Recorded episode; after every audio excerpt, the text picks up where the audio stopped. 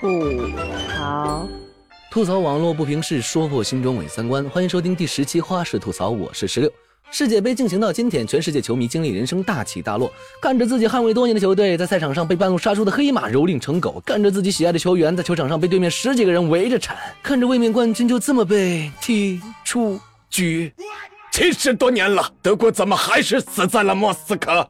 啊！昨晚经过德国和韩国一战，天台人数突然翻了好几倍，你敢信吗？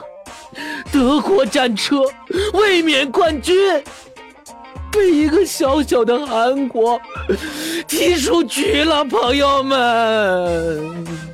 买球买冷门，豪车开进门，买球买强队，天台。去排队，老祖宗的话没骗人啊！德国队呀，德国队，世界杯还没开始，就早早准备了一万八千升的啤酒、七百公斤的香肠和三百斤的土豆，我这说的都快哭了。这才半个月呢，就要回家了，还得带上没吃完的土豆。好消息，好消息，球队回家，土豆大甩卖。都是正宗德国土豆，买三斤送香肠，买六斤送啤酒。其实德国队会输是早就可以预见得到的，因为他们逃不过两个魔咒。第一个就是德国在莫斯科的魔咒。虽然德国队很强，但在俄罗斯这片土地上也得考虑一下历史因素啊。你仔细想想，德军在莫斯科打过胜仗吗？除此之外，第二个世界杯冠军魔咒。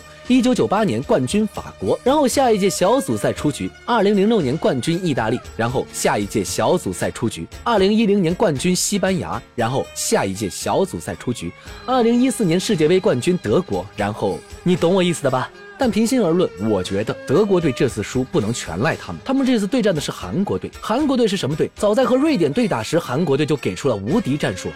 我们在训练中打乱了四名球员的号码哟，这样瑞典的球探就无法得知我们的具体战术了哟，因为他们无法分辨我们谁是谁。思密达，在欧洲人眼中，亚洲人的面孔都差不多。思密达，试想一下，在球场上，你在赛前听说金星老师被安排来抢你球，没想到比赛开始，整场拉着你、抓着你的竟然是王祖蓝，一下子就抓住欧洲人的缺点，一针见血，一鼓作气，一招毙命，一鸣惊人，一。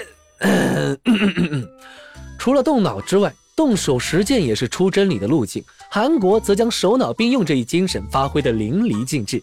小组赛的冰岛，当牙医的教练，当工人的后卫，当导演的门卫，是不是还让你印象很深刻？韩国队的球员们也身兼多职，他们不仅是球员，还是跆拳道黑带、散打冠军、空手道传人。德国哪能想到，他们这一趟打的不是球，是生命。一个不小心，球赢不了，还得医院挂个号。要不是电视大大的字写着俄罗斯世界杯，我还以为我在看什么武打比赛呢。啊，不过说真的，韩国赢得这一战到底寓意着什么？最大的赢家到底是谁？哼，答案是中国。你们还记得三四个月前在长沙举办的世界杯预选赛吗？中国二比零赢了韩国，韩国二比零赢了德国，德国曾经七比一打赢了巴西。综上所述，如果中国进了世界杯和巴西打，十一比一，OK，国足牛逼。到目前为止，俄罗斯世界杯完全是按二战模式打的，美国人隔岸观火，意大利一上来就挂了。德国在莫斯科惨败，日本偷袭美洲得手，西班牙被第五纵队害惨了，法国浑水摸鱼，英国人快乐统帅下众志成城。唯一没让我们失望的就是俄罗斯。至于中国，和二战一样，球员没上，但人民群众参与热情空前高涨呢。再想想，德国好像只有一九三八年世界杯没有踢进十六强，那时他们直接发动了二战。我操，慌的不行啊！最后，借着节目跟各位世界杯看官说一句：比赛嘛，有输有赢很正常，但因为输了几十几百就抓着人家球队一直骂就不正常了。也不要强队一输就到处散播打假球、有黑幕之类的谣言。